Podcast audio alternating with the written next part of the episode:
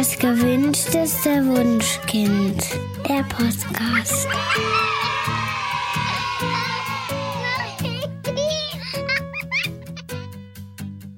Hallo und herzlich willkommen zum Podcast Das gewünschteste Wunschkind mit Daniel Graf und Thea. Hallo. Hallo Thea. Katja konnte heute leider nicht kommen und dann habe ich mir überlegt, Mensch, was machst du dann? Das Studio ist gebucht. Ich habe auch richtig Lust heute zu podcasten. Ähm, wen lädst du dann ein? Und da kam ich natürlich auf die liebe Thea, mit der ich wirklich super gerne spreche. Und wir haben überlegt, gibt es etwas, was uns eint? Und da war das erste Thema gleich, worauf wir kamen, Mensch, lass uns doch mal was machen über Kinder, die schlecht essen. Essen ist ein Thema. Richtig. Also viele, viele Eltern machen sich Sorgen. Also das ist so, Schlafen ist der eine Komplex. Der nächste ist immer Essen. Ist mein Kind genügend? Ist es zu viel? Ist es zu wenig? Und so weiter. Also wir sind beide Mütter, die eindeutig Schlechtesser Kinder haben. Wenig Esser auch in meinem Fall. Ja. Also. Stimmt, ist oft kombiniert. Mhm. Mhm. Erzähl mal, Und- wie ist denn das bei deiner Tochter?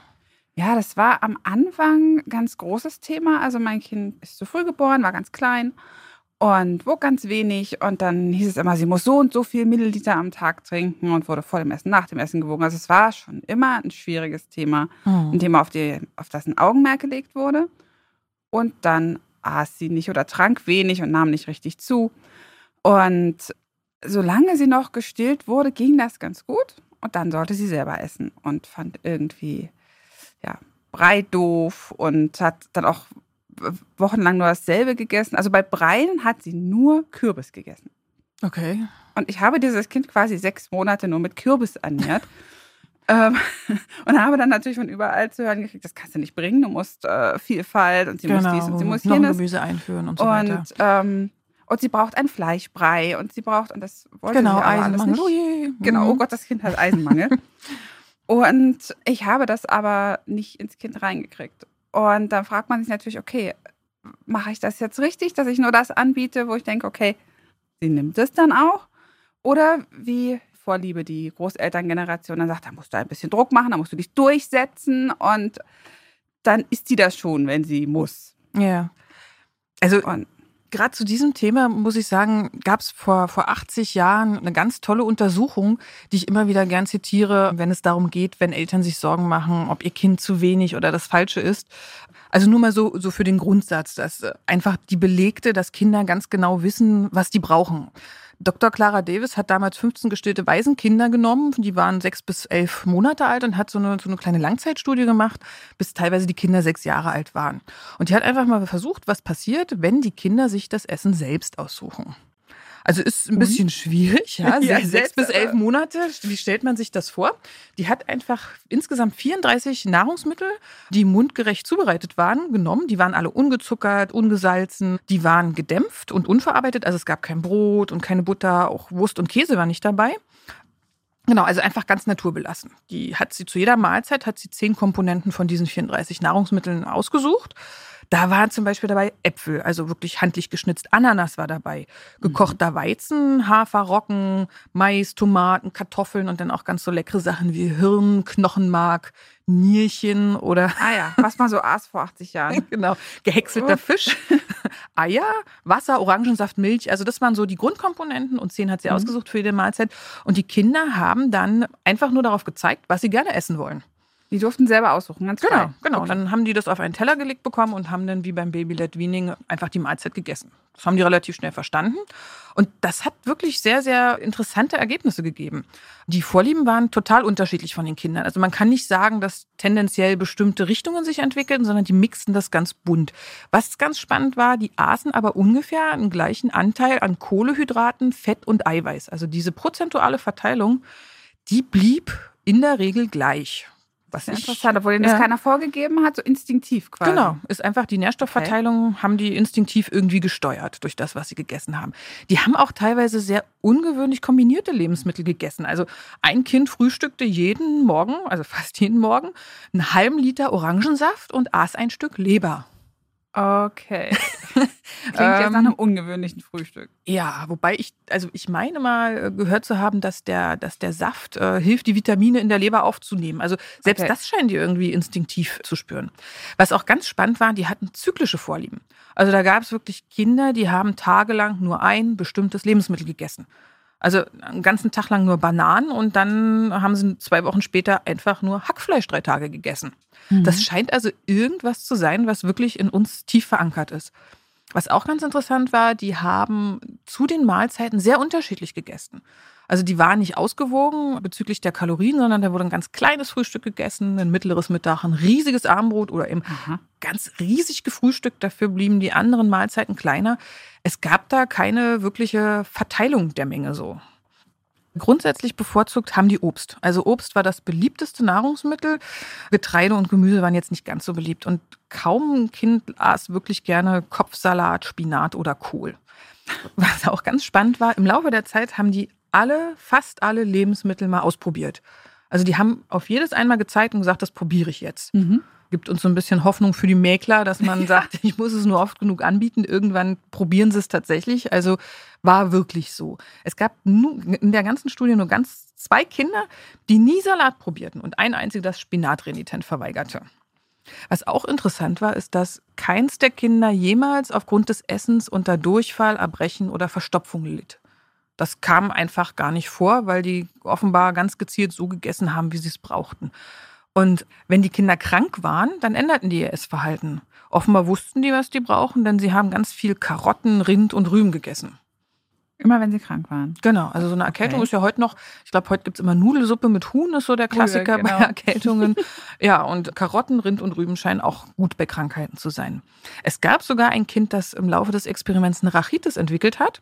Da wurde ihm dann zusätzlich Lebertran an, angeboten, der das Vitamin enthält, wodurch die Krankheit heilbar ist. Mhm. Und das hat es tatsächlich auch getrunken dann, den Lebertran, bis es gesund war. Und dann hat es ihn nie wieder angerührt. Ja spannend. Also das hat ganz instinktiv, wusste das Kind, das hilft mir jetzt. jetzt das. Genau. Die Kinder gediehen alle gut, sie waren gesund, also auch die Blutwerte wurden untersucht, die lagen im Normbereich und es traten keinerlei Mangelerscheinungen auf, auch nicht, wenn die Kinder eben wochenlang dasselbe aßen. Und keins der Kinder war irgendwie dick oder dünn, die hatten alle absolutes Normalgewicht. Und die wurden natürlich auch von Ärzten begleitet und die haben den Kindern einen wirklich überdurchschnittlichen Gesundheitszustand ja, bescheinigt. Also Kinder wissen offenbar, bei unverarbeiteten Lebensmitteln ganz genau, was sie brauchen. Muss man natürlich einschränken auf die heutige Zeit. Das gilt ja. nicht für die verarbeiteten. Na, ne? also da geht es wirklich darum, wenn man natürliche Komponenten zur Verfügung stellt. Verstehe. Das heißt, wenn man dann den Rückschluss sieht, dass es eigentlich, dass das Kind von alleine weiß, was ihm gut tut und was nicht. Genau. Das heißt, es ist unproblematisch für die Ernährung, für die, für die Ausgeglichenheit ob es jetzt alles ist, was ich ihm anbiete oder sich selber was raussucht. Genau. Das ist auch schon untersucht worden von Forschern. In der Universität Stanford hat es eine Langzeitstudie gegeben und die haben am Ende ganz klar gesagt, es gibt keinen signifikanten Unterschied zwischen Gutessern und Mäklern. Das ist erstmal so die Kernbotschaft. Mhm. Es kann natürlich auch sein, dass Kinder unter Unverträglichkeiten leiden. Das heißt, die bemerken, dass sie bestimmte Dinge einfach gar nicht gut bekommen und dann lassen sie die aus. Mhm. Je nachdem, was das für eine Unverträglichkeit ist, kann, können die ausgelassenen Lebensmittel sehr, sehr umfassend sein so dass der Speiseplan sich arg verkleinert. Da sollte man einfach mal einen Blick drauf haben. Der Klassiker ist ja Laktoseintoleranz. Ne? Also da verursachen Käse, Milchprodukte aller Art, Kuhmilchprodukte, Käse, mhm. Butter mhm. und so weiter. Die verursachen dann regelmäßig Bauchkrummeln, Durchfall, Bauchweh. Ja, richtige Krämpfe auch. Ne? Genau. Auch also und nicht schön. Die Kinder scheinen das irgendwie zu mhm. merken und dann meiden die diese Produkte auch. Was auch vorkommt, ist eine Fructoseintoleranz. Das ist dann weitreichend. Das ist ja quasi genau. überall drin. Also erstens mal Obst natürlich, aber ja. natürlich auch also in so Sachen, wo man es gar nicht denkt. Honig enthält Fructose viel, ja. Sauerkraut, schon allein Früchtetee. Hat ja, auch ganz viel verarbeitetes. Da wird genau. häufig zugesetzt, weil genau. es ja ein gesunder Zucker ist. Vermeintlich zumindest, ja. Also Fructose genau. Und, in ganz vielen Fertigprodukten drin. Auch Glutenunverträglichkeit kann sich natürlich äußern. Da gibt es dann mhm. Probleme mit, mit vielen Getreidesorten. Das ist ja dieses Klebeeiweiß, was da enthalten ist. Da reagieren Kinder dann auch mit Darmproblemen hauptsächlich drauf. Mhm. Histamin ist zum Beispiel ein Thema, was ganz schwierig ist. Das habe ich, glaube ich, erst entdeckt, als ich irgendwie knapp vor 40 war, dass ich histaminintolerant bin. Und zwar oh. nach einem Rotwein? Abend. Äh, Jein, nein, Rotwein vertrage ich interessanterweise, aber wir waren äh, in der Schweiz bei unserem besten Freund und der hatte ein schönes Abendmenü. Kredenz, der bestand dann aus Gruyère-Käse. Ich hoffe, ich spreche es jetzt richtig aus. Also es ist ein ganz, ganz reifer, intensiver Käse, mit dem haben wir ein Mhm. Käsefondue gemacht. Und vorher gab es Krabben mit Schafskäse und Tomaten. So, also jeder histaminintolerante Mensch Weiß jetzt schon, da klingeln jetzt schon die Genau. lacht jetzt schon ein bisschen und sagt, oh, das ist aber eine ungünstige Kombination, war es Okay, tatsächlich. wo, wusste ich jetzt nicht. Also was davon war jetzt das Problem? Alles zusammen. Ach, alles. Oh Also sowohl Tomaten als auch Feta-Käse, als auch dieser ganz, ganz reife, ganz lang gelagerte Käse Okay. und Meeresfrüchte. Also Shrimps, Fisch, alles, was lang gelagert ist. Und ich glaube, an dem Abend wollte ich sterben. Wirklich sterben und Hast du es ähm, im ja. Kopf gemerkt oder auch in der Verdauung? Also oder? woran, wann- woran ich merke, dass Histamin, also es wird jetzt ein bisschen unappetitlich, wer empfindlich ist, möge kurz, mal weghören. Genau, also man wird total rot im Gesicht, die Hände werden eisekalt, die Füße werden eisekalt und der Körper Das sagt sich so alles raus. Also es Mhm. gibt Menschen, die müssen sich übergeben.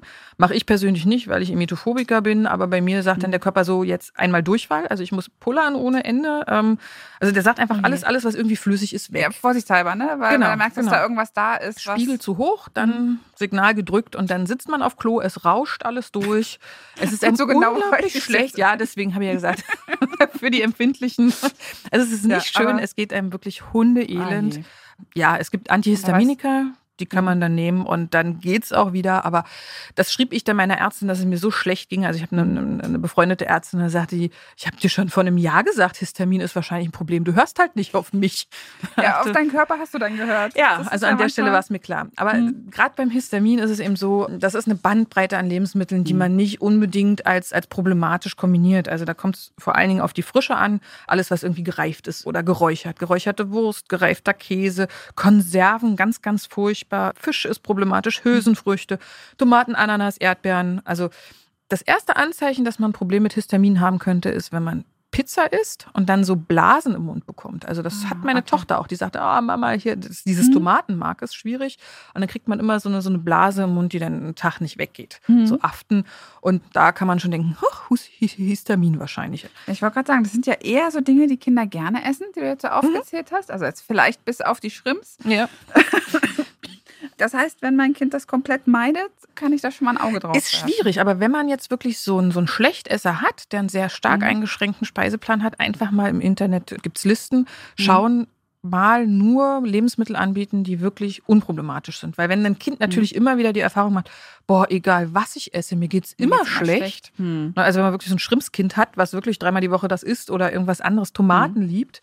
Ich glaube, also die meisten vermeiden die Lebensmittel auch nicht. Ich glaube, da ist beim Körper, der versteht gar nicht, was es für spezielle Lebensmittel sind. Hm. Genau, weil es ist ja so ein Spiegel im Körper und der steigt an und ich kann es immer nicht auf ein Lebensmittel zurückführen. Hm. Das heißt, am Ende mal lösen es die Tomaten aus, mal die Erdbeeren und dann ja. entwickelt sich nicht so eine, so eine generelle Aversion. Ne? Was bei der Laktose schon anders ist. Genau, da lässt sich deutlich. genau Hm. einschränken. Ja, ansonsten Meine- auch. Entschuldigung. Äh, meine Tochter hatte, als sie klein war, Probleme mit der Haut. Die hatte, äh, na, jetzt fällt mir das Wort nicht ein, äh, so Ekzeme und trockene Neurodermitis, Stellen, ne? Neurodermitis. Und die hat total gerne Ei gegessen, gekochtes Ei, hat aber immer das Eigelb rausgenommen. Das ist lustig. Mein Sohn isst immer das- nur das Eigelb und sagt Eiweiß weg. Da müssten wir mal zusammen. ja, genau, äh, das kombiniert sich gut. Aber ähm, jetzt macht sie es auch nicht mehr. Jetzt ist die Haut wieder besser. Und es hat mir dann der Hautarzt mal gesagt, ja, vermeiden Sie bitte Eigelb. Ach, Und ich dachte, ach, das macht sie schon seit Monaten. Ja. Also das jetzt zu diesem Thema. Genau. Manchmal merken sie es irgendwie. äh, genau, die spüren das instinktiv und vermeiden es dann. Mhm. Ja, also zu den Unverträglichkeiten noch, auch Sorbit und Saccharose können ein Problem sein. Saccharose, ne, Haushaltszucker, auch Mhm. fast überall drin. Deswegen immer auf die Zusatzstoffe gucken. Und Sorbit ist eben auch ein Zusatzstoff in Lebensmitteln, aber der kommt auch in Früchten vor. Hm. Sorbit ist eher so ein Zuckerersatzstoff. Genau, die Kaugummis sind da, glaube ich, Mhm. äh, prädestiniert für. Gut, jetzt haben wir über ganz viele Unverträglichkeiten gesprochen, aber woran erkenne ich denn jetzt, ob mein Kind sowas hat oder einfach nur das Lebensmittel nicht gern isst? Mhm. Also wenn, wenn ich einen mäkligen Esser habe, dann bietet es sich an, so ein Ernährungstagebuch zu schreiben. Einfach mal, um zu schauen, also mhm. einerseits, was hat das Kind gegessen und wie ging es ihm danach? Hat es irgendwie körperliche Symptome gezeigt oder ging es ihm schlecht, irgendwie Bauchweh? Wenn ich das dann auf Lebensmittel eingrenzen kann, dann ist es sinnvoll, einfach mal eine Ausschlussdiät zu probieren. Also einfach mal alles weglassen, was mhm. wirklich problematisch sein könnte. Wenn ich es nicht eingrenzen kann, das, was wir gerade genannt haben, sind so die Klassiker, fange ich eben erstmal mit der Laktose an, mhm. mehrere Tage komplett meiden. Und dann ähm, macht man das, was ich in der Schweiz gemacht habe. Man nimmt dann plötzlich ganz viele Lebensmittel, die genau diesen Stoff in enormen Mengen enthalten und guckt, was passiert. Okay, das ist jetzt nicht gefährlich. Also nicht, dass du dann irgendwie ein. Naja, also. Also, weißt du, diese, es gibt ja auch stärkere allergische Reaktionen. Äh, ja, aber ich sag mal, wenn, wenn wirklich eine Allergie vorläge, also Allergie mhm. ist ja, ich reagiere so drauf, dass ich wirklich mhm. da Schocksymptome Schock, genau entwickle. Das begegnet einem relativ früh im Leben. Wenn ich okay. jetzt laktoseintolerant bin, ist das Schlimmste, was mir passiert, wahrscheinlich, dass ich man dann auf Topf sitze. Ja, muss man jetzt mhm. Nutzen, Risiko abwägen. Wenn ich jetzt wirklich versuche herauszufinden, was hat das Kind einmal, mhm. muss man vielleicht in Kauf nehmen, dass es tatsächlich absichtlich Bauchweh gibt. Ansonsten einfach zum Hausarzt gehen. Es gibt Tests, wo man ähm, ja teilweise durch einen Atemtest herausfindet, ob es ein ja. Problem gibt oder nicht. Aber da kann man sich dann wirklich fachärztlich betreuen und beraten lassen. Das stimmt. Da kann man es dann ausschließen lassen. Genau. Also was das Kind, das ist die eine Sache. Mhm. Also mein Kind ist zum Beispiel super vielfältig. Schon immer, also schon als ganz kleine. Außer ähm, den Kürbisbrei. Genau, stimmt, nach dem Kürbisbrei. Ja. Als sie dann nämlich mitessen durfte, ich weiß auch nicht, ob sie vielleicht einfach die Konsistenz doof fand. Das gibt Weil, äh, tatsächlich Kinder. Gibt es das, ja, ja, ja, ja. Äh, es gibt Kinder, die hassen Brei und bei denen ist mhm. wirklich Baby-led Weaning, also stückiges Essen, die mhm. lutschen dann mit Hingabe am Brokkoliröschen. ja, nee, man wirklich Bild. bestimmte Kinder verweigern mhm. Brei komplett. Mhm. Ja, das war bei uns ganz schwierig, Brei. Und als sie dann am, am Tisch mit aß, aß sie von allem was, aber mikroskopische Mengen. Also wirklich ganz, ganz wenig. Und wenn wir dann Kita-Freundinnen von ihr zu Besuch hatten, dann aßen die irgendwie das Fünffache. Und ich frage mich, ob es wirklich sein kann, dass Kinder so unterschiedlich große Mengen essen. Oh doch, das tun sie. Also die Erfahrung habe ich, meine beiden Kinder waren da wirklich absolut beispielhaft. Das große Kind war komplett unkompliziert, hat gestillt, ganz, ganz normal, Beikosteinführung unproblematisch, hat ein Glas Gemüsebrei aufgegessen. Ein ganzes Glas. Äh, also die Glasmenge. Damals hat man ja noch beim ersten Kind vorbildlich gekocht. Also, beim zweiten Kind war man, weil das sowieso nie irgendetwas aß, hat man dann die Gläser genommen. Ob man nun das, äh, ja, da war es selbstgekochte fast zu schade zum Wegwerfen. Also die war einfach so wie die Norm. Ne? Also die mhm. Menge wirklich, was waren es damals, 180 Gramm und noch das Nachtischbreichen. Auch der Getreidemilch Milchbrei immer genau die Menge gegessen und ich habe gesagt, mhm. okay, das scheint irgendwie so der Standard zu sein. So, so müssen Kinder essen, so läuft das. Ich habe es voll raus. Und das zweite Kind wurde recht puffelig geboren. Also das hatte ein Geburtsgewicht von 4.370 Gramm, was wirklich sehr, sehr groß ist. Ist das Doppelte von meinem? Mhm. das ist schon reichlich überdurchschnittlich und dann hat es innerhalb von einer Woche nochmal 570 Gramm zugenommen. Das heißt, da hat man schon mal gewisse Erwartungen. Ja, also da hatte ich so ein 5-Kilo-Baby. Also normalerweise nehmen Kinder, Stillkinder 170 bis 330 Gramm pro Woche zu. Mhm. Haben wir erstmal Sorgen, ha, habe ich Sahne statt Milch? habe ich dann so in einem Internetforum nachgefragt und habe mir wirklich Sorgen gemacht. Ne? Also, dass, dass es zu viel ist. Genau, dass es viel zu mhm. viel ist. Also das Gegenteil quasi von dem, was man äh, sich wünscht. So. Dann habe ich zehn Wochen überhaupt nichts getan. Da war er dann mal krank und dann haben die mhm. ihn wieder gewogen. Dann sagte die Ärztin, hm, also er ist jetzt zehn Wochen älter und hat genau 950 Gramm zugenommen. Das macht 87 Gramm pro Woche. Ich habe ja eben schon die Spanne genannt. Ja. Äh, bei Kindern, Passt Stillkindern war zumindest damals die offizielle Zahl, die sollten halt bitte 140 Gramm zunehmen. Oh, da lag ich ja quasi über die Hälfte drunter und dann, dann kam Panik. Ja, also dieses also, Sorgen. Also dann mhm. begannen wirklich die Sorgen. Ich habe gedacht, oh Gott, das Kind. Der war fröhlich, der war munter. Es ließ nichts darauf schließen, dass es ihm irgendwie schlecht ging. Aber mit vier Monaten trank er dann plötzlich gar nichts mehr. Überhaupt nichts. Also wirklich geringste Mengen an ein, zwei Tagen. Ähm, blieben sogar nachts die Windeln trocken, was halt für oh. viermonatige Kinder schon, schon sehr ungewöhnlich ja. ist. Ich habe dann von meiner Hebamme eine Waage bekommen und wir machten Stillproben. Und Was ist jetzt so eine Stillprobe? Stillprobe, genau, man nimmt die Kinder, wiegt die vor dem Stillen und nach dem Stillen legt man sie nochmal drauf und Ah, okay. ähm, das hatten sie bei uns im Krankenhaus noch gemacht. Genau, Um zu gucken, wie viel trinkt das Kind. so. richtig wichtig dabei, die Windel nicht, Nicht wechseln. wechseln, genau, genau, weil das passiert. zählt mit zum Körpergewicht. Und äh, tatsächlich kriegt man dann Werte raus, hat 50 Gramm getrunken, hat Mhm. äh, 80 Gramm getrunken. Und das entspricht ja ungefähr den Millilitern. Und ja, bin ich zur Hausärztin gegangen und die Mit erstmal. Liste? Genau, so, ah, nicht gut. Als erstes schlugst du vor, die Milch abzupumpen und Zucker reinzumachen, weil Zucker? die Milch vielleicht nicht süß genug sein könnte. Ach, dass das Kind die nicht möchte. Genau, sie das, die schmeckt halt nicht ausreichend gut. Fa- Fand ich irgendwie schräg, aber das war, Hast also du es erst mal war, probiert? es war nicht meine Hausärztin, es war eine fremde Kinderärztin, Okay. äh, die ich einfach besuchen musste, weil meine im Urlaub war und die neigte ein bisschen zur Hysterie und hat gesagt, so, jetzt gehen Sie schnell ins Krankenhaus. Oh Ihr wart dann im Krankenhaus? Wir waren dann tatsächlich im Krankenhaus, Okay. wurden da aufgenommen, mussten uns dann den Spruch anhören, das Kind ist doch munter. Warum sind Sie hier? Haben gesagt, ja, war jetzt nicht unser Wunsch, aber wenn der Arzt natürlich sagt, nicht gut, dann Ja. äh, ko kommen wir natürlich gerne. Ähm, die haben das Kind untersucht, es hat weiter wenig getrunken, sehr wenig. Der Chefarzt kam dann vorbei und sagte, "Ja, machen Sie doch mal Möhrenbrei. Damit das Wie Kind mal was für Vier ja, Monate? vier Monate. Mhm. Okay.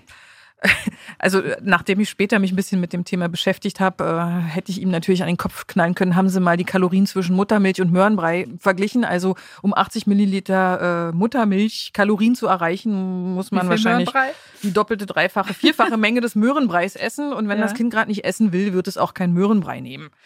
Ja, also wir gingen da ohne Ergebnis. Das Kind war weiter fröhlich. Geboren war es auf der 97er Perzentile und rutschte dann auf die 25er Perzentile. Ich äh, habe dann in einem Forum, hat dann mir eine, eine, Krankenschwester geschrieben und meinte, Mensch, sag mal, könnte das nicht Reflux sein? Ach was. Ja, also Reflux ist quasi, dass der Magenpförtnermuskel noch nicht richtig geschlossen ist und ähm, dadurch die, das einfach die Magensäure nach dem Essen wieder aufsteigt. Wieder das brennt, das ist unangenehm. Ja. Ähm, wenn man die Kinder hinlegt nach dem Essen, steigt die natürlich besser Ah, auf. ja. Die sagte dann, lager den doch mal aufrecht, trag den Mhm. viel rum. Der, der Muskel reift einfach aus. Mhm. Und rückblickend gesehen würde ich sagen, war es genau das. Also er hat sich beim Stillen immer durchstreckt, der wollte trinken, hat dann aber so, so ein Komma gemacht, quasi sich weggedrückt Mhm. von der Brust. Das ist auch so ein Refluxzeichen. Normalerweise geht das einher mit, ich überlege gerade, ich glaube, man spuckt da viel oder genau, man spuckt viel und das hat meiner eben nicht gemacht, Gott Mhm. sei Dank. Der Emetophobiker freut sich. aber es war halt relativ schlecht erkennbar. Ich, Mhm. Rückblickend denke ich, dass es so war. Deswegen hat der Ja, einfach. möchte da schon gerne essen, wenn er merkt, dass nach Genau. jedem Milchtrinken habe ich Schmerzen? Genau. Und als es halt Ja. wahrscheinlich besonders entzündet war, hat er gesagt, mache ich mal eine Jetzt Pause. gar nicht. Also mach auch wieder der Pause. Punkt, die Kinder wissen genau, Ja. was sie brauchen. Ne? Also ich hatte das als Erwachsene mal. Ja. Es ist unfassbar schmerzhaft. Und ich konnte das aber formulieren und Mhm. sagen, hier, äh, bin zum Arzt gegangen und habe ein Medikament dagegen bekommen. Ja. Und äh, so ein Baby kann das ja gar nicht Genau, also das liegt groß einfach kommunizieren. ja, Also das liegt da dann und schreit dann halt. Ja. Was er auch getan hat, aber man denkt natürlich normal, Babys schreien. Dieses wenig Essen, also der hat wirklich, äh, wirklich immer nur 80 Gramm pro Mahlzeit gegessen. Das hat sich Mhm. auch fortgesetzt, als der dann Brei bekam. Während meine Tochter halt das Glas aufgegessen hat, hat er halt ein Drittel davon gegessen. Ja, kommt mir bekannt vor. Das kommt mir jetzt eher bekannt Genau. vor. Aber es war wirklich Mensch, immer ein. Drittel. Also Ja. immer 80 Gramm. Da habe ich mir irgendwann gedacht, Mensch, wahrscheinlich ist der Magen einfach gar nicht größer. Das scheint einfach genau das zu brauchen, was er, was er, also er scheint genau zu wissen, was er braucht. Und als es dann zur Familienkost überging, war es auch so, ich habe immer gefragt, wie wird dieses Kind satt? Also es wuchs ja, das war für mich Ja. allein schon ein Wunder. Also der hat wirklich drei Löffel Müsli morgens zum Frühstück gegessen, mittags waren es dann zwei kleine Kartoffeln, ohne alles natürlich. Abends dann halbes Brot ohne Kruste mit Butter und äh, ja, zwischendurch ein bisschen Obst. Ja, das kommt jetzt der Ernährung meiner Tochter total ähnlich. Also es kommt ihm total nah. Wobei ich ein halbes Brot mit Butter schon toll gefunden hätte. Es war bei uns noch, eher ein das geht Viertel. noch weniger, Ja. ja. Und meine Tochter war ja permanent in Bewegung. Sie ist ja, Ja. so ein sehr aktives Kind und das hat mich, konnte ich nie in äh, Kombination bringen. Ich habe immer gedacht, wie kann man nach drei Nudeln Ja. und fünf Stunden später ein Viertel Brot so viel Energie haben? Ja, aber, aber sie hatte geht. sie und dann habe ich gedacht, Ja. siehst du, äh, dann ist es doch in Ordnung. Genau. Also Mein Problem war halt immer das Vergleichen. Ne? Also, Ja. wenn man schon ein Kind hat, was sehr normal ist, dann macht man sich noch mehr Sorgen, weil man denkt, oh, beim anderen hat es doch gut funktioniert. Ja, und wenn man selber nicht vergleicht, hat man garantiert jemanden im Umfeld, der das tut Genau. und sagt, also meine Kinder haben ja immer. ja. Und kann es, also da musst du aber mal drauf schauen und es kann ja nicht sein, dass. Also, also das ist, glaube ich, also bei mir Ja. war das ein Hauptproblem. Ich habe eigentlich sehr früh auf sie vertraut und mir gedacht, sie wird schon essen, was sie braucht. Mhm. Aber es kam ringsrum immer, ja, das kann doch so nicht richtig sein. Das ist das Problem, Also- dass immer das Umfeld meint, besser zu wissen, was richtig für die Kinder ist. Und es hat Mhm. wirklich mal jemand untersucht, was Kinder denn nun wirklich am Tag essen. Und Ah. erstaunlich war, also die haben zweijährige Kinder sich angeschaut und die Menge der Nahrung variiert zwischen den Kindern. und sag zwar mal. zwischen 550 und 1500 Gramm. Das ist ein Unterschied. Ja, das, Das- sieht man, wenn man dann daneben sitzt und das Kind Ja. isst. Äh, Genau, aber es reicht denen. Ja, also 550 reicht und es Ja. gibt Kinder, die brauchen die dreifache Menge. Mhm. Ich sage euch ganz ehrlich, mittlerweile bin ich dahinter gekommen, es ist der Stoffwechsel. Weil wenn man sich anguckt, was geht rein, was kommt raus, ist es so, dass die unverarbeitete Masse bei den Vielessern deutlich größer ist. Also es scheint offenbar wirklich gute Kostenverwerter zu Gute geben. Verwertung. Genau, die verbrennen halt wirklich die meisten Kalorien, die zugeführt werden, während die anderen sehr viel Abfall produzieren. Also deutlicher wollen wir jetzt nicht mehr werden. Es ist Genau. ein sehr appetitlicher Podcast zum Thema Essen heute. Ja, ja, die Kinder, die nicht essen. Mm. Ähm, Kinder zwischen ein und vier Jahren brauchen so 90 bis 100 Kalorien pro Kilogramm. Also bei, bei deren Gewicht meistens sind das so zwischen 1000 und 1400 Kalorien insgesamt. Und es passiert ganz oft, dass die Eltern auch die Mengen überschätzen, die die Kinder so brauchen. Also Das ich ist auch schwer abzuschätzen. ja, ich hab, war ganz witzig, habe ich neulich in, irgendwie bei Facebook oder so gesehen, war ein Teller, was Erwachsene glauben, welche Menge Kinder essen und welche. Stimmt, das habe ich auch Genau, da war ein Welche- Teller welche daneben, wirklich brauchen. was sie wirklich brauchen. Und das Mhm. waren, also die. Hälfte war es mindestens. Ne? Ja. Wenn ihr irgendwie Zweifel habt, ob euer Kind ausreichend isst, führt einfach mal ein Ernährungsprotokoll. Also die Zwischensnacks, die summieren sich nämlich auch ganz enorm. Du meinst du diese kleinen Sachen, die man Mhm. am Spielplatz dann so gewohnheitsmäßig auspackt? Die eine Dinkelbrezel Mhm, und das genau. nächste. Und das Ja, Flöckchen stimmt, und das das rechnet man Bärchen. nicht. Ja, also nur mal allein zum Beispiel Gummibärchen. Ein Gummibärchen hat acht Kalorien, gibt man mal eine Handvoll, was ja am Tag durchaus eine legitime Menge ist. Ja. Ab einem gewissen Alter hat man schon 10 Prozent des Tagesbedarfes. Stimmt, Oder- das rechnet man nicht mit drauf. Nee, das lässt man einfach weg. Genau. Allein auch schon, wenn man ein Glas Milch trinkt. Milch 3,5 Prozent, schwupps, habe ich 128 Kalorien. Aber auch das, je nach Gewicht, ist schon ein enormer Anteil. Ne? Also ihr Ja. müsst jetzt schnell rechnen, ich käme auf ein Achtel überschlagsweise, nagelt mich nicht fest. Aber auch Apfelsaft zum Beispiel, wenn ich den pur trinke, auch 100 Kalorien ist pro unglaublich Glas. viel Zucker drin. Ja. Genau. Also wenn man das alles mal zusammenrechnet, Apfel, selbst Apfel ist gesund. Ein Ja. ganzer Apfel ungefähr normale Größe 85 Kalorien. So, wie viel Mhm. habt ihr dabei in den Boxen unterwegs auf dem Spielplatz? Da ein Schnitzchen, da ein Schnitzchen. Also wenn man das mal alles zusammenrechnet. Ist schon alles gut. Genau, dann kommt man ziemlich wahrscheinlich auf die 1000 Kalorien, die das Kind ungefähr braucht. Mhm. Was einfach immer hilfreich ist, werft einen Blick auf die Wachstumskurve. Solange das Kind auf der Perzentile bleibt, könnt ihr davon ausgehen, es ist alles gut. Es gibt auch Fälle, wie gesagt, ich habe gesagt, mein Sohn von der 95er auf die 25er gefallen. Aber selbst da sagte der Arzt, der hatte halt viel Babyspeck zum Verbrennen, das war halt so ein Brummer. Wenn er auf dieser Perzentile bleibt, völlig in Ordnung, ist er bis heute. Okay, ich hoffe jetzt, dass die eine oder andere Podcast-Hörerin da draußen vielleicht die gleiche Bildungslücke hat wie ich und sich freut, dass ich jetzt mal frage, was denn das mit der Perzentile auf sich hat. Ich kann dir gerade nicht folgen. Du erinnerst dich an die, ähm, an die Vorsorgehefte? Ja, da Äh, sind diese Kurven drin. Genau, ne? da sind Kurven und es gibt halt so genormte Wachstumskurven, wobei Mhm. da muss man auch vorsichtig sein. Die sind äh, für Flaschenkinder ausgelegt, Stillkinder haben andere Kurven, aber die bieten zumindest einen Anhaltspunkt. Ähm, wenn das Kind geboren wird, hat es ein bestimmtes Gewicht und dann Ja. kommen die U-Untersuchungen und normalerweise machen die Ärzte dann so ein Kreuzchen Stimmt, dann bewegt jeweils sich zu dem Termin. Kurve. Genau. Mhm. Und normal ist halt, dass das Kind sowohl in Bezug auf die Größe als auch auf das Gewicht auf dieser Kurve weiter wächst. Ja. Das heißt, man kann relativ genau prognostizieren, weiß ich nicht, zumindest bei der U3, wie groß wird mein Kind mit einem Jahr sein. Okay. Und wie gesagt, normgemäß ist, wenn das Kind drauf bleibt, wenn es drüber kommt, drunter ist, dann ist das immer mal ein Anlass, zu einem Arzt zu gehen und zu sagen, hier, weicht ab, können wir mal gucken Kann oder ja. können wir einfach gelassen bleiben. Es besteht kein Grund zur Sorge, aber einfach nur, nur einfach mal gucken. Gut, und diese Zahl jetzt, die 95 und die äh, 25, ist das die Prozentzahl Genau, der ist eine Kinder, Verteilung. Die so, also die Mhm. 50er Perzentile ist der Durchschnitt und 95er ist halt, das sind, also 95 Prozent der Kinder sind kleiner als dieses Kind. Ah, Die untere Grenze ist die 5er Perzentile, das heißt, äh, 95 Prozent der Kinder sind größer. größer. als dieses Kind. okay. Also wer das absolute Normkind hat, mein Kind, das, äh, also das erste Das Kind war erste in Kind? allem genormt 50? quasi, war auf der 50er Perzentile. Sehr schön. Gut, dann bin ich jetzt gleich schon mal ein Stück klüger geworden. Schön. Hab, hab aber zu dem, was wir gerade gesagt haben, wo überall Kalorien drin sind, noch eine Frage. Ja. Also das Kind isst jetzt Apfelgummibärchen, trinkt zwei Gläser Milch. Dann hat es eigentlich seinen Kalorienbedarf für den Tag gedeckt. Aber dann hat es ja noch nicht alle Nährstoffe aufgenommen, die es braucht. Und wir haben ja stimmt, vorhin gesagt, ja. dieses mäklige, ich esse jetzt Mhm. fünf Tage nur Hackfleisch. Gut, das ist sehr ungewöhnlich. Sagen wir mal fünf Tage nur Banane. Ist fürs Kind völlig okay. Aber fehlt da nicht was? Also woran erkenne ich Mhm. denn, dass mein Kind einen Nährstoffmangel hat? Also zum einen ist es so, dass, ich sag mal, der Mensch äh, hat ja nicht immer so luxuriös gelebt wie heute, ähm, wo Mhm. mir quasi die Flugmango in den Mund fliegt und ich den Kühlschrank nur aufmachen muss. Das heißt also, der Körper ist schon auf eine gewisse Mangelwirtschaft geprägt. Das heißt, okay, er rechnet damit. Der Das rechnet dann- damit, dass äh, Mhm. bestimmte Nährstoffe nur saisonweise zur Verfügung stehen. Das heißt, er erwartet nicht rund um die Uhr eine ausgewogene Nährstoffversorgung. Das ist schon mal gut zu wissen. Genau, also wenn ich unverarbeitet äh, viel Obst, viel Gemüse anbiete, kann es schon fast gar nicht passieren, dass es ein Problem gibt. Ne?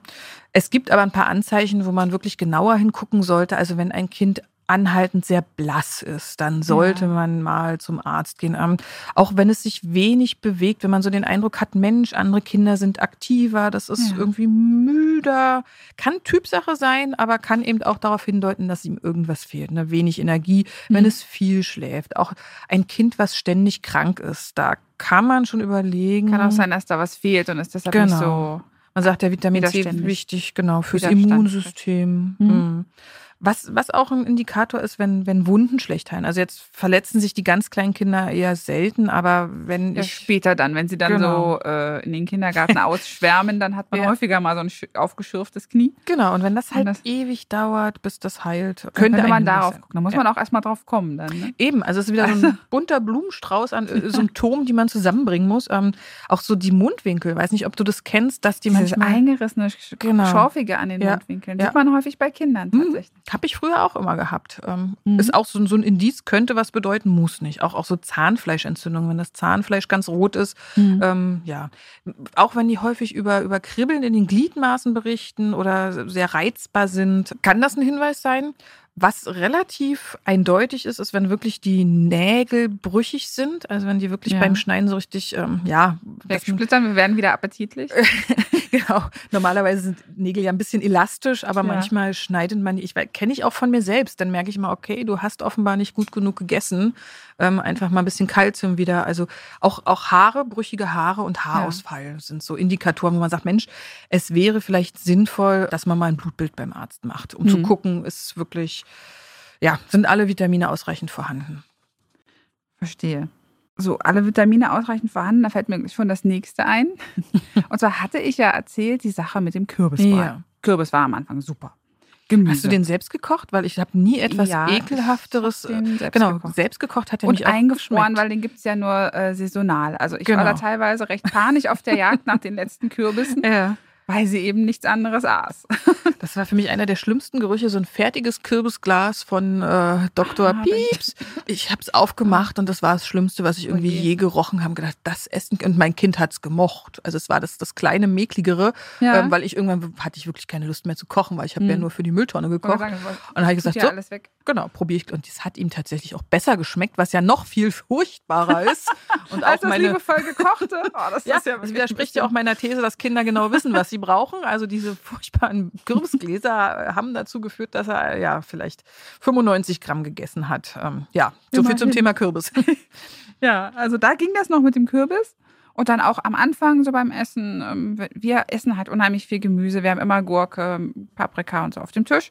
Und dann hat sie das immer mit ihren kleinen Händchen genommen. Und also in erster Zeit hatte es ja noch keine Zähne, quasi dran rumgelutscht und fand das toll. Und irgendwann hörte das auf. Ja, Du hast doch immer so kluge. Äh, das ist evolutionsbiologisch bedingt. ich hatte es fast befürchtet. Ja, ja. Sind wir auch wieder an dem Punkt, äh, hat alles Sinn. Ne? Mhm. Kinder sind einfach von Natur aus auf Süßes geprägt. Das überrascht uns jetzt wahrscheinlich nicht so sehr. Also es gibt einige Kinder, die bevorzugen herzhaft. Ähm, Es gibt auch einige Menschen, da hört das nie auf mit der Süßprägung. ja, das stimmt. Also ich habe von beiden was. Also mein Sohn, der kann Süßigkeiten ohne Ende verputzen. Meine Tochter sagt, "Hm, haben wir auch noch ein paar Chips. Also das Gummibärchen Ja. muss es nicht unbedingt sein. Aber eigentlich ist zumindest den Babys die Vorliebe für Süßes ähm, mit in die Wiege gelegt quasi. Das hat einfach den Zweck, weil eins der besten Lebensmittel, die es gibt, sind zum, ist, ist frisches Obst, süßes Obst, vor allem Beeren. Also Viel Zucker. Ja, genau, hohe also Energiedichte. Hohen Energiewert und was noch? Und Vitamine eben. Also so, Beeren, klar. also wenn ihr euren Kindern was Gutes tun wollt, kauft tiefgekühlte Beeren im Winter, macht ihnen einen Smoothie draus, lasst sie die essen. Das ist das beste Nahrungsmittel, was man Kindern überhaupt geben kann. Genau, und die Natur hat es so eingerichtet, dass wenn denn früher in der Steinzeit, als noch nicht alles verfügbar war, Ja. der Sommer da war und die Walderdbeeren und Himbeeren sprossen. ja, dann hat man aber davon gegessen. Genau. So viel, wie es gab. Richtig. Da gab es dann Feste und die Kinder sind los und haben quasi ihren wahrscheinlich kompletten Vitaminbedarf äh, fürs Jahr nur mit diesen Beeren gedeckt. Und das war auch gut und wichtig, weil äh, in den anderen Jahreszeiten gab es ja nichts. Genau, nicht, also nicht in dieser, Mhm. in, in dieser Qualität. Und deswegen sagt der Körper, süß ist super, weil der Ist gerade da, nehme ich jetzt. Genau. Und das macht Mhm. er aber leider natürlich auch beim Industriezucker, was wieder nicht ganz so gut ist. Ähm, In der Natur gibt es überhaupt nichts, was äh, giftig und süß ist. Das heißt, esse ich etwas Ach. Süßes, kann das nicht giftig Kann ich sein. davon ausgehen, dass es ungiftig Genau. Das ist ja mal Also man sollte jetzt nicht alles probieren. So Vogelbeeren, ich weiß nicht, wie die schmecken, aber äh, ich würde es ich nicht beiß mal ausprobieren. rein, wenn es süß ist, Mhm. war's gut. Also Süßes ist quasi ein Sicherheitsgeschmack. Das trifft auch auf Fettes zu. Also der Geschmack fettig so, das äh, impliziert auch, ich bin sicher. Okay. Auch Wohingegen- wieder hohe Energie. Genau. Bitteres und Saures löst im Kopf eher das Signal aus, ich bin potenziell giftig, vorsichtig. Okay. Nur ist ja so, dass so ein Baby in den ersten Wochen, Monaten hauptsächlich an den Eltern klebt. Das Mhm. heißt, in diesem Moment laufen sie nicht Gefahr, dass sie etwas bekommen, was ihnen nicht bekommen könnte. Durchs Essen wird also von den Eltern zur Verfügung gestellt. Wird ähm, nochmal kontrolliert, dass die Gefahr nicht so groß ist, dass sie was Giftiges Richtig, richtig. erwischen. Mhm. Aber später, sobald die irgendwie mobil und aktiv werden, fangen die ja alle an, alles in den Mund zu stecken und alles Mögliche zu probieren. Ja. Und da hat die Natur einfach so ein Programm eingerichtet und gesagt, so, in dem Moment, wo du jetzt anfängst aktiv zu werden, Isst du mal bitte nichts mehr, Genau. was giftig sein könnte. äh, ja, wirst du zumindest mäglich. Also das, was Mhm. du bis dahin kennst, akzeptierst du möglicherweise. Kann aber auch sein, dass du es dann gar nicht mehr magst. Und deswegen ist ein natürliches Programm der Natur zu sagen, so, dein Speiseplan wird jetzt stark eingeschränkt. Du fixierst dich nur noch auf das, was wirklich gut und richtig ist. Und äh, auf Neues hast du jetzt mal gar keine Lust mehr. Ach, die, äh, dieses Ausprobieren, das stoppt, solange sie Genau. in dieser Das- Erkundungsphase sind. Richtig. Also so ist es zumindest von der Natur vorgesehen. Und wie gesagt, stark eingeschränkter Speiseplan und deswegen bietet es sich auch an, möglichst viel im ersten Lebensjahr irgendwie anzubieten. Also es gibt ja so diese starren Beikostpläne mit Ja, vier Wochen Karotten, vier Wochen Mhm. Pastinake. Das ist, es ist Quatsch, ganz ehrlich. Also äh, Okay. in der Steinzeit gab es auch nicht vier Wochen nur Karotten. Die musste man nehmen, was man kriegen konnte. Und Ja. hat man nicht gesagt, oh, mein Kind könnte eine Allergie kriegen. Nein. Ausgewogene Ernährung, viel ausprobieren, vielseitig. Ähm, Mhm. natürlich einen Blick auf die Verdauung werfen ist wichtig. Wenn es Verstopfung gibt, muss man nachsteuern. Aber je mehr das Kind wirklich im ersten Lebensjahr isst, umso vielfältiger ist äh, wahrscheinlich seine spätere Ernährung. Kann man nicht versprechen, Mhm. aber es ist eine gute Grundlage. Ne? Und das Ganze dauert so ungefähr vier, fünf Jahre.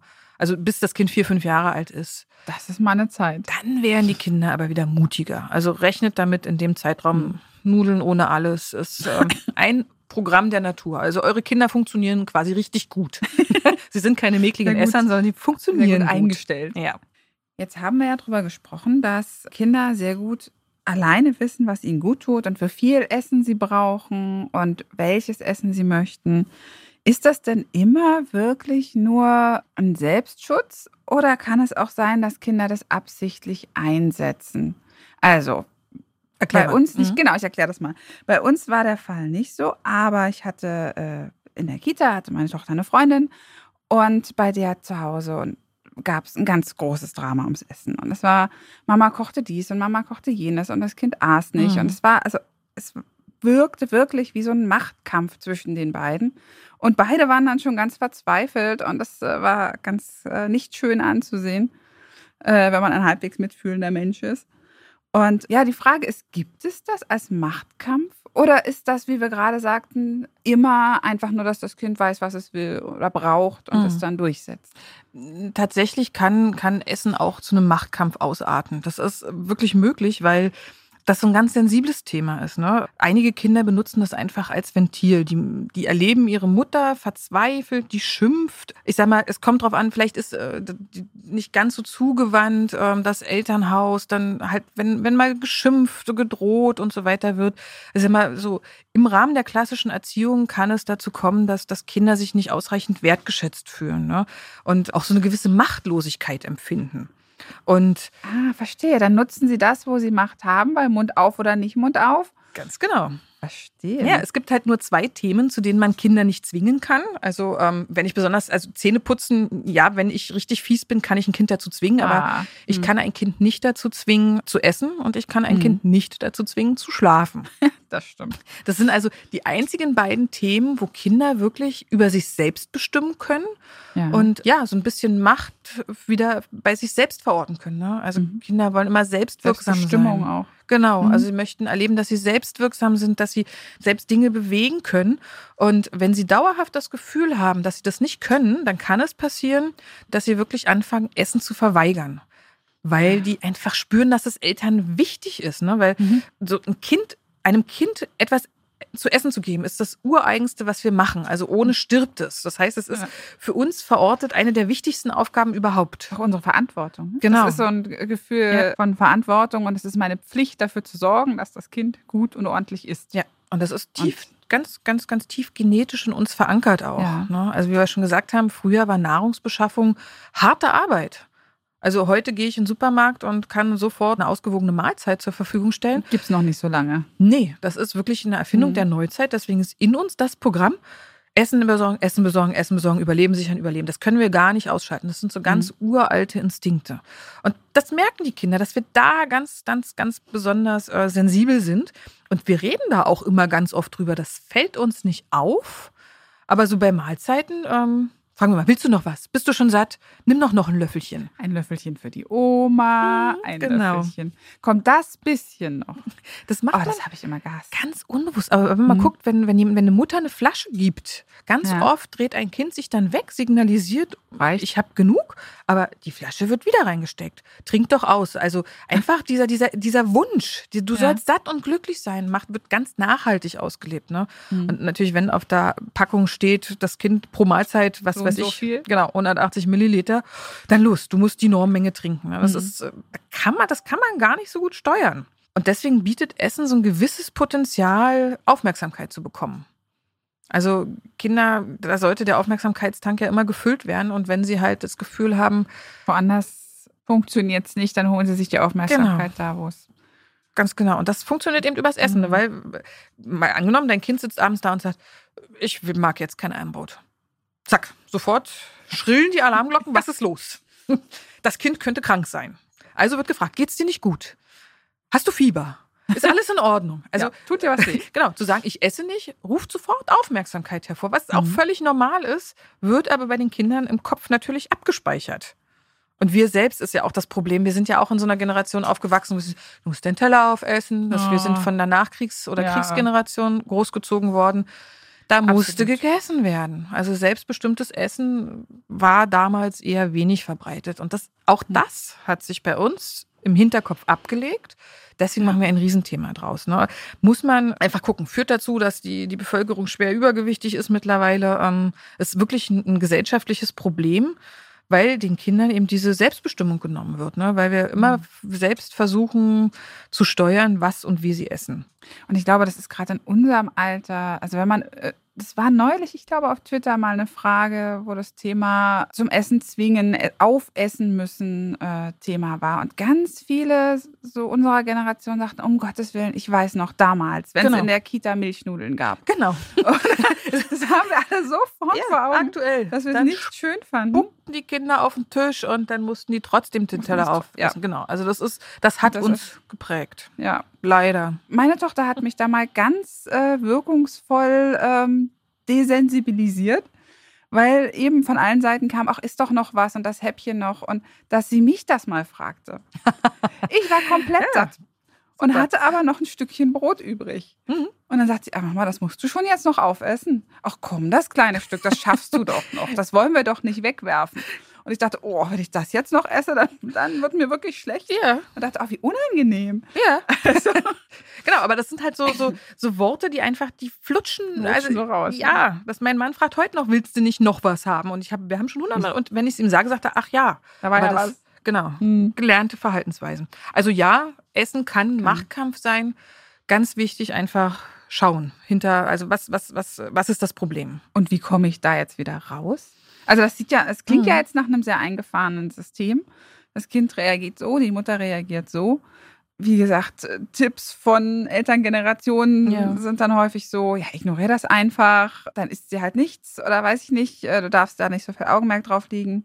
Äh, Wie funktioniert es denn wirklich? Also wie kann man denn da rauskommen wieder? Also wenn es wirklich ein Aufmerksamkeitsthema ist, dann ist es natürlich der erste Weg, klar zu sagen, ignorieren, weil dann gibt es gar nicht die gewünschte Aufmerksamkeit.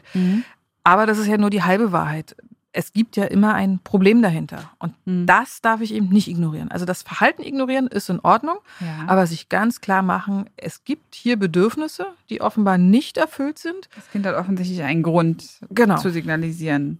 Genau, und dann Mhm. ähm, ja, herausfinden, was, was, was ist das Problem. Also ihr müsst wirklich das nicht groß thematisieren, der Satz, ich habe ihn selber gehasst, äh, weil er mir auch ganz oft gesagt wurde, aber er ist richtig, es ist noch kein Kind vor einem gedeckten Tisch verhungert. Das muss man sich immer ähm, bewusst machen und dann Mhm. einfach Entspannung reinbringen, den Druck rausholen, Entspannung reinbringen und wirklich versuchen rauszufinden, wo ist die Not. Das ist gerade der einzige Weg für das Kind, äh, irgendeine Art von Protest auszudrücken. Findet heraus, was, Was das Kind hat. denn sagen? Genau. Ja. Ähm, ich sag mal Stichwort aktives Zuhören. Findet ihr bei uns im Blog einen ganz tollen Artikel von Katja. Würde jetzt den Rahmen sprengen, machen wir vielleicht noch mal einen anderen Podcast drüber. Aber es gibt Methoden, wie man wirklich mit einem Kind ganz bedürfnisorientiert ähm, ja, Probleme, genau, Probleme Mhm. rausfinden kann und eben auch eine Lösung herausarbeiten kann.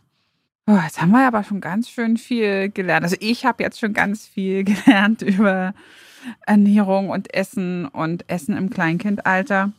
Aber hast du denn jetzt noch so allgemeine Tipps, wenn ich das Gefühl habe, okay, also so ein richtig guter Esser ist mein Kind jetzt nicht? Also Wie kann ich ja. da unterstützen? Es gibt schon, schon ein paar kleine Dinge, wo man sagt, die können dazu führen, dass das Kind ein bisschen aufgeschlossener wird und ja, vielleicht ein bisschen mehr isst oder auch mal was anderes probiert. Ganz wichtig ist erstmal kein Zwang. Niemals, niemals Zwang beim Essen. Was wir gerade schon gesagt haben. Da Ja. erinnern wir uns nach 30 Jahren noch dran. Richtig. Kein das guter Ansatz. hinterlässt wirklich Spuren. Mhm. Wir sind die Eltern, wir haben die Verantwortung. Wir bestimmen, was das Kind ist und wie viel das Kind ist. Liegt ganz allein in seinem Ermessen. Niemals die Menge beeinflussen, sondern einfach das Kind entscheiden lassen. Weil aus Zwang entsteht immer Gegendruck. Ja. Und das ist einfach nicht sinnvoll. Einfach, wenn es, Menschen hassen das, wenn sie machtlos sind. Und wenn Mhm. ich Zwang ausübe, dann entsteht wirklich so der Effekt, na dann zeige ich es dir mal, dann esse ich gar Dann nichts esse mehr. ich jetzt gar nichts mehr. Ja. Genau. Und wenn Kinder wissen, egal wie viel sie essen, es wird einfach gar nicht kommentiert, dann fühlen sie sich auch nicht unter Druck gesetzt. Was auch bei einigen Kindern sinnvoll ist, ist, die Portionen klein zu gestalten. Also Schlechtesser sind von großen Portionen oft so völlig oh, So eingeschüchtert? Ja, Ah. so oh Gott, das soll ich alles essen? Weil die denken nämlich, naja, könnte ja Mama denken, dass ich so viel brauche und wenn ich diese Erwartung nicht erfülle, die wollen ja immer ihren Eltern gefallen. Mhm. Deswegen denken die, Gott, ich muss das jetzt alles essen? Nein. Dann fange ich gar nicht erst an. Genau. Das, also sie sind überfordert. Dann Ja. lieber kleine Portionen und die Kinder Nachschlag verlangen lassen. Oder auch selbst Und auftun lassen. Das wollte ich gerade fragen. Mhm. Das war äh, in der Kita meiner Tochter die Strategie. Die durften sich selber auftun, so viel sie mochten. genau. Also Ähm, weniger Abfall und ähm, das macht denen auch Spaß. In einem gewissen Alter ist es total super, mit Essen rumzukleckern. also erfüllt dann auch gleich noch irgendwie ein, ein, Ein ein anderes Bedürfnis. Bedürfnis. Genau. Ansonsten Zwischenmahlzeiten. Die verderben den Appetit auf Hauptmahlzeiten. Ist grundsätzlich Mhm. nicht so schwierig. Bei Mäklern schon dran denken. Also wenn die ein bisschen Hunger haben, dann werden die auch mutiger. Also greifen dann eher zu was Neuem oder Unbekannten. Das heißt, wenn die zwischendurch wirklich mal Hunger haben, Obst und Gemüse.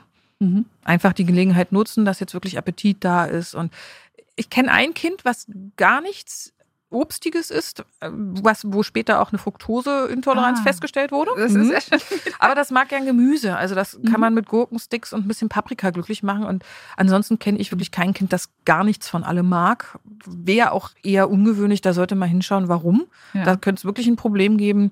Aber die meisten Kinder sind damit zufrieden. Das erinnert mich an den letzten Geburtstag meiner Tochter, als ein Kind sagte, es äße keine Erdbeeren. Und acht Mädchen sich umdrehten und sagten, du, was? Ja. Du magst kein, wie kann man denn keine Erdbeeren Ja, mögen? mein Bruder auch. Also- gedacht, als der mir das das erste Mal sagte, war ich Mein erschüttert. Bruder mag keine Erdbeeren. Mittlerweile, ja, ist er die am allerliebsten. Aber als er klein war, sagte er, er isst sowas nicht. Ich so, was? Wie kann man keine Erdbeeren mögen? Also es gibt auch Kinder, die besonders süßes Obst nicht so toll finden, aber es sind wenig. Ja, ungewöhnlich, das stimmt.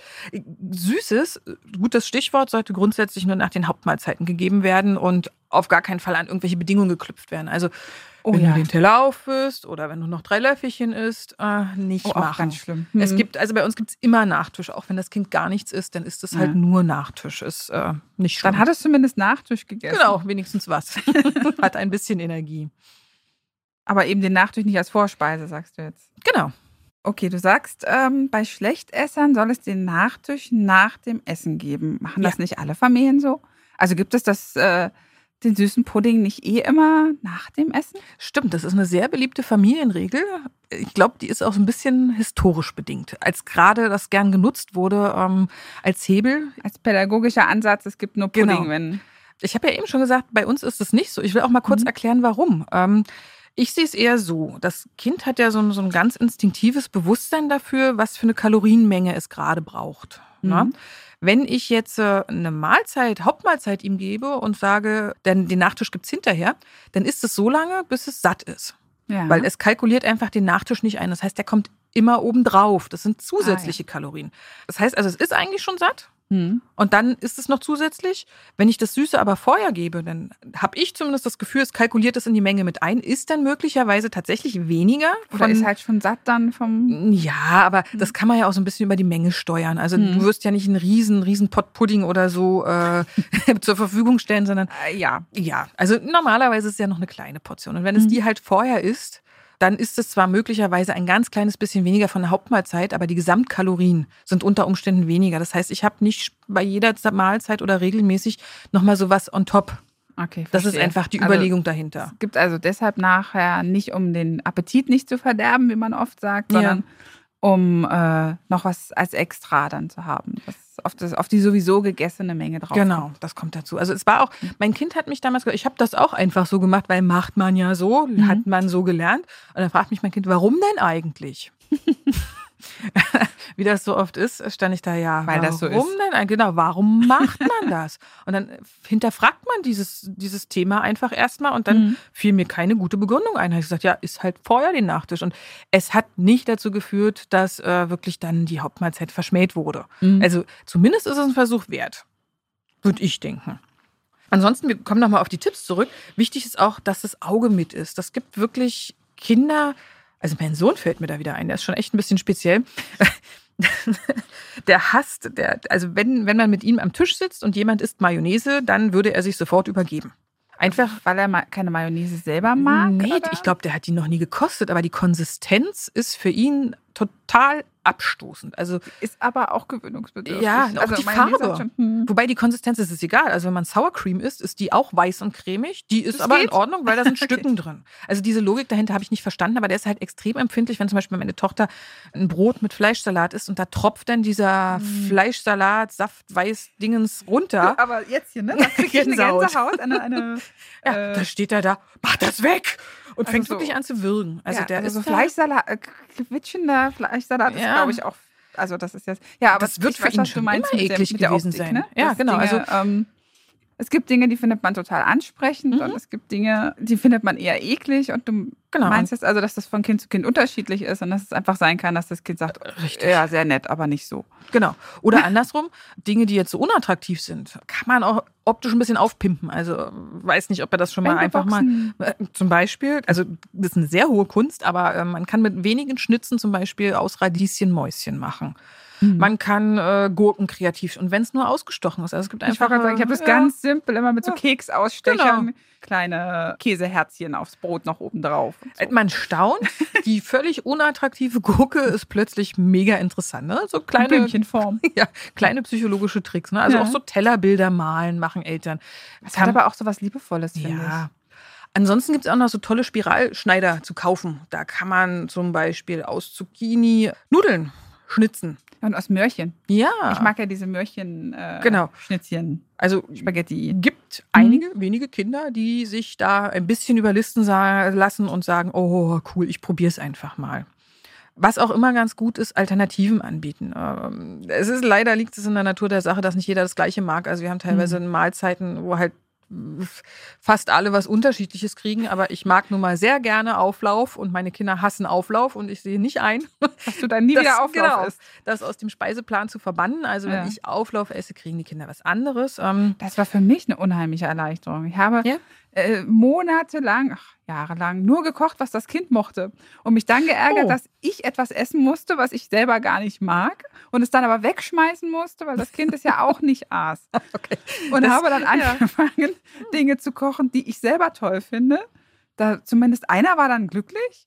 Und wenn sie das nicht mochte, dann bekam sie eben ein Butterbrot. Genau, Äh, das war bei uns auch die Alternative. Ja. Wenn ich gekocht habe, habe ich gesagt, wenn ihr das nicht mögt, esst ihr ein Brot mit Butter. Das mochten beide relativ Mhm. lange gerne. Gibt aber sicher auch andere Alternativen, weiß ich nicht, eine Laugenbrezel oder das, was man relativ Mhm. unkompliziert machen kann. An dieser Stelle, ehrlich gesagt, wenn mein Kind mir sagt, ich mag das nicht essen, dann diskutiere ich gar nicht lange, sondern Nee. versuche einfach eine Alternative zu finden. Äh, Also ist bei Ja, vielen heißt eben noch, es wird gegessen, was auf den Tisch kommt. Ist aber auch schade, da hat man schon wieder so einen. Kampf. Ja, genau. Das Ansonsten Obst und Gemüse immer frei zugänglich. Also ähm, Mhm. das ist auch noch eine Alternative. Dann wirklich, äh, es ist nicht schlimm, wenn ein Kind zum Mittagessen eine Banane und drei Nüsse isst. Das ist sehr gesund. Muss man sich keine Gedanken machen. Was interessanterweise für manche Kinder auch problematisch ist, ist, wenn die Zutaten so vermanscht sind. Also es Mhm. gibt so, ja, die die Soße Haben, neben die Nudeln. genau, also bitte Mhm. alles einzeln. Und sobald eine Erbse in die Kartoffelbrei fällt, ist das eklig. Esse ich nicht mehr. Weder Oh die Erbse noch den Kartoffelbrei. Also gibt es tatsächlich. Gibt es, ja. Einfach mal ausprobieren, alles getrennt zu servieren. Gibt ja so, Mhm. eine, so eine Teller mit so Einteilungen. Ah, die sind hübsch, ja. ja. und da kann man das einfach mal versuchen. Also gerade wenn man jetzt kleine Kinder hat, die mäglich sind und wo man den Mhm. Grund noch nicht so erfährt, ist das wirklich ein so Versuch einzeln. wert. Mhm. Also wir haben das auch lange gemacht. Ich mache das heute auch noch, dass ich die Soße eher an den Rand tue. Aber eher aus dem Grund heraus, dass die ja nicht jedes Mal gleich schmeckt. Und es kann mir durchaus passieren, dass das Kind sagt, boah, also heute kann ich deine Soße nicht essen, heute mag ich die nicht. Und wenn ich die über die kompletten Nudeln gemacht habe, dann äh, ist nichts mehr übrig, was sie essen kann. Wenn sie am Rand ist, kann sie zumindest noch die nackten Nudeln essen. Ja, das geht mir mit, sich, äh, mit oder beim Reis. ja, süß-sauren Eiern immer so. Also da Mhm. schaffe ich es nie, dieselbe Genau, Soße die Da gibt's Dann immer den Kostlöffel. So, guck mal, ich habe die äh, Soße gemacht. Möchtest du die oder möchtest du lieber Sauce Hollandaise? also da kann dann gewählt werden. Gemüse äh, lässt sich übrigens super in, in Suppen und Soßen verstecken. Also Mhm. das einfach mal schön püriert ist, ist ein Versuch wert. Also viele Kinder mögen ja gerne Nudeln mit Tomatensoße. Da kann man auch mal eine Paprika reinschreddern, um mal äh, die, die Möhrchen, geriebene Ja. Möhrchen habe ich mal ge- gelesen irgendwo. Kriegen viele raus, finden es doof. Ja, Aber Okay. es, viele lassen sich auch überlisten und merken es gar nicht. Also Okay. es ist ein Versuch wert. Auch Saft ist ein sehr guter Vitamindifferent. Wenn ich Mhm. einen Schlechtesser habe, dann ist der sowieso wenig Kalorien. Ich meine, Saft ist immer ein bisschen problematisch wegen des Zuckers. Ja, dachte ich gerade. Ja, aber wenn das sowieso einer ist, der wirklich ganz dürre ist und ähm, Mhm. nicht viel Obst, Gemüse isst, Saft hat auch Vitamine, einfach anbieten. Schmeckt den meisten Kindern, trinken Mhm. sie gerne. Ja, meine mochte eine Zeit lang so Smoothies total gerne. Ja, Das ja, ist, ja, ist bei uns gerade ganz und ist auch super gesund. Da kann man nämlich auch mal zum Beispiel Nüsse mit äh, untermixen. Die merkt man gar nicht so. Oder auch, Mhm. also in Smoothies, was ja, Ja. Der, also ich bin ja gerade auf dem Trip grüne Smoothies, mega, mega gesund, Ach. ganz toll. Also ich gehe im, im, im Frühling durch meinen Garten, sammle das Unkraut ein und mache dann Smoothie draus. Das ist total, ähm, es schmeckt wirklich gut. Also Spinat mit Banane mag man gar nicht denken. Und ich heimlich mache ich bei meinen Kindern, die wirklich am liebsten Mango- und Himbeersmoothies äh, trinken, mache ich da ein paar Brennnesselblätter rein. Ja, ja, ohne Spaß, du schmeckst die nicht und die sind mega vitaminreich. Vogelmiere, Löwenzahn, ähm, natürlich alles nicht unbedingt vom Straßenrand, sondern äh, ein, ein bisschen entfernt von den Auf Eigenen. Auspufffabgasen. Aber da Mhm. mische ich dann auch immer so ein bisschen, muss ja nicht viel sein. Das sind Mhm. äh, Vitamine, Spurenelemente, da kommt es auf kleinere Mengen an und da kann man durchaus was unterschummeln. Haben Sie bis heute nicht gemerkt und glücklicherweise. Ich, ich hoffe, Sie hören jetzt diesen Podcast den nicht. Podcast nicht. Äh, So viel Gelaber, Mama, das ist langweilig. Ja, klar, für Kinder schon, aber super Tipp, Grünzeug wirklich unterzubringen Mhm. sind Smoothies. Und bei Säften wollte ich noch sagen, wichtig, Direktsaft. Keine Fruchtsaftkonzentrate, Oh ja. keine Nektare. Also da wirklich den, den Euro mehr investieren. Oder das sind Mhm. ja manchmal nur ein paar Nicht das Cent. Trinkpäckchen von der Genau. Ecke. Also schaut euch mal an, was die Bezeichnungen alle heißen. Ähm, Mhm. Ganz oft ist mit Zucker und Wasser nachgeholfen. Direktsaft heißt von der Frucht in den Tetrapack. Ja, unverarbeitet. Also schon, schon erhitzt, damit es haltbar ist, aber es ist eben Mhm. originaler Saft. Alles andere wird halt vorher konzentriert, dann wieder mit Wasser aufgemischt. Ja, Das finde ich mal ganz verwirrend. Ja, Äh, das- Erst eingetrocknet und dann Ja. wieder. Und es schmeckt auch nicht wirklich so super. Also wenn man, wenn man auf Saft zurückgreift, ruhig einen schönen Multivitaminsaft, das ist ganz lecker, vor allen Dingen im Winter. Was, was bei Schlechtessern auch oft hilft, ist, wenn man die bei den Planungen und bei der Zubereitung beteiligt. Also Wochenpläne zu machen, worauf hast du denn Lust? Da können die sich drauf einstellen und sich mit selbst einbringen. Auch wieder so Mhm. das Gefühl der Selbstwirksamkeit. Und dann haben die das Gefühl, ich habe was bewegt und dann essen die das auch einfach potenziell ein bisschen lieber. Und auch zubereiten mögen Kinder, kleine Kinder sehr, sehr gerne. Hör ich total oft. Mhm. Mein Kind hat super gerne mitgekocht und es dann nicht gegessen. Aber sie, wir hatten sehr viel Spaß dabei, es gemeinsam zuzubereiten. Und, äh, Ja, das stärkt ist auch die schon- Bindung, ne? Ja, Ja. Und, und sie war auch eine der Kinder, die zuerst so schneiden konnte in der Mhm. Kita und so, weil sie durfte immer. Sie hat es trotzdem nicht gegessen. Ja, Ja, aber es, Kinder sind ich habe speziell, gehört, dass ne? es bei ganz vielen Ja. Kindern funktioniert. Nur weil es jetzt gerade bei meiner nicht klappt, was, kann man das ja trotzdem. ja, wie war es probieren. bei euch mit Kosten? Also es gibt ja, was ich immer wieder lese in Kitas, die ähm, wird immer gerne diskutiert, die Vereinbarung, es muss alles gekostet werden. Und das wird äh, gerade gern so in be beziehungs- und bedürfnisorientierten Kreisen diskutiert, weil es ja Mhm. quasi auch eine Art Zwang ist. Ja. Wie habt ihr das gemacht? Ich kann es gar nicht so genau sagen. Also es kam so aus der Schwiegerfamilie, dass es hieß, haben wir immer so gemacht und Mhm. es muss einmal probiert werden.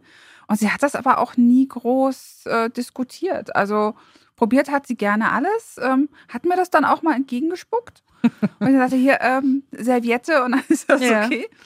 Ganz ehrlich, wenn ich auf irgendwas beiße und denke, oh, das war jetzt aber richtig widerlich, dann möchte ich es auch nicht schlucken. Dann kann man Ja. dezent in so ein äh, Küchentuch oder Das ist mein Megatipp. Mein Megatipp zum Abschluss. Kosten vereinbaren. Wirklich mit den Kindern sagen, ey, probiert einfach alles. Ihr habt eine Ausspuckerlaubnis. Aber möglichst nicht quer über den Tisch. Ja, ja. Also das war jetzt, da bin ich jetzt wieder sensibel. Ich habe das ja vorhin schon gesagt mit dem Fleischsalat, wenn Dinge so. ja, ja, ja. Und Ich- wenn ich mit Freunden unterwegs war, dann wurde mir das wirklich quasi ins Gesicht oder in die Hand gespuckt. Mhm. Finde ich das jetzt nicht so angenehm. Nein, natürlich, man kann, man kann da Regeln vereinbaren, aber wichtig ist wirklich der Ausspuckfaktor. Und Mhm. es war bei uns so, dass das solchen Spaß gemacht hat, den Kindern. Sie haben es dezent ausgespuckt. Aber es hat ihnen solchen Spaß gemacht, dass sie wirklich alles probiert haben, nur um es dann ausspucken zu können. Also es ist wirklich passiert, dass das ausgespuckt wurde und gesagt, ey, es war aber eigentlich ganz lecker, ich Kann nehme es dann. eins? Genau. Aber es hat wirklich dazu geführt, dass dieses Kosten positiv begleitet war. Das Das mag am Anfang ein bisschen eine Sauerei geben, aber sie werden dezenter versprochen. Also der, der Fun-Faktor verliert sich irgendwann. Also, der Megatipp zum Ende: Kosten mit Ausspucken ist super erprobt. ja, Mensch, das waren, glaube ich, ein paar Tipps. Kann man ausprobieren. Ja. Hm. Ich möchte dazu noch eins Ja. sagen. Und zwar habe ich ja schon erzählt, mein Kind aß unglaublich wenig und hatte sehr lange Probleme damit zu essen. Und ich habe sie heute gefragt, sag mal, wir gehen da heute einen Podcast aufnehmen zum Thema Essen. Was könnte, was könnte ich denn da den Leuten noch so mitgeben? Da sagt sie, kannst du denen mal sagen, dass ich jetzt total gerne esse? Meine Tochter ist jetzt elf Ah. und hat sich super entwickelt und durfte immer essen, was sie gerne mochte und äh, frisst mir gerade die Haare vom Kopf. Wenn man dann sagt, äh, Schatz, hast du Hunger? Mama, ich habe immer Hunger. Also sie isst wirklich Augen auf, Frühstück und dann quasi den ganzen Tag und geht in die Länge und wird irgendwie immer größer. Aber das fi- finde ich nochmal schön zu hören. Also mir ging das immer so, als wir Probleme hatten, wenn dann andere Leute gesagt haben, ja, kenne ich, wird besser. Ja. Und kann, es kann wirklich richtig gut werden.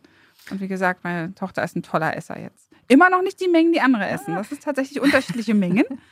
Ich merke das natürlich nur. Ich habe ja nur ein Kind. Ja. Ich merke das natürlich nur, wenn wir mit anderen Kindern essen und ich denke, oh, das ist jetzt die dritte Portion, bei uns ist es eine.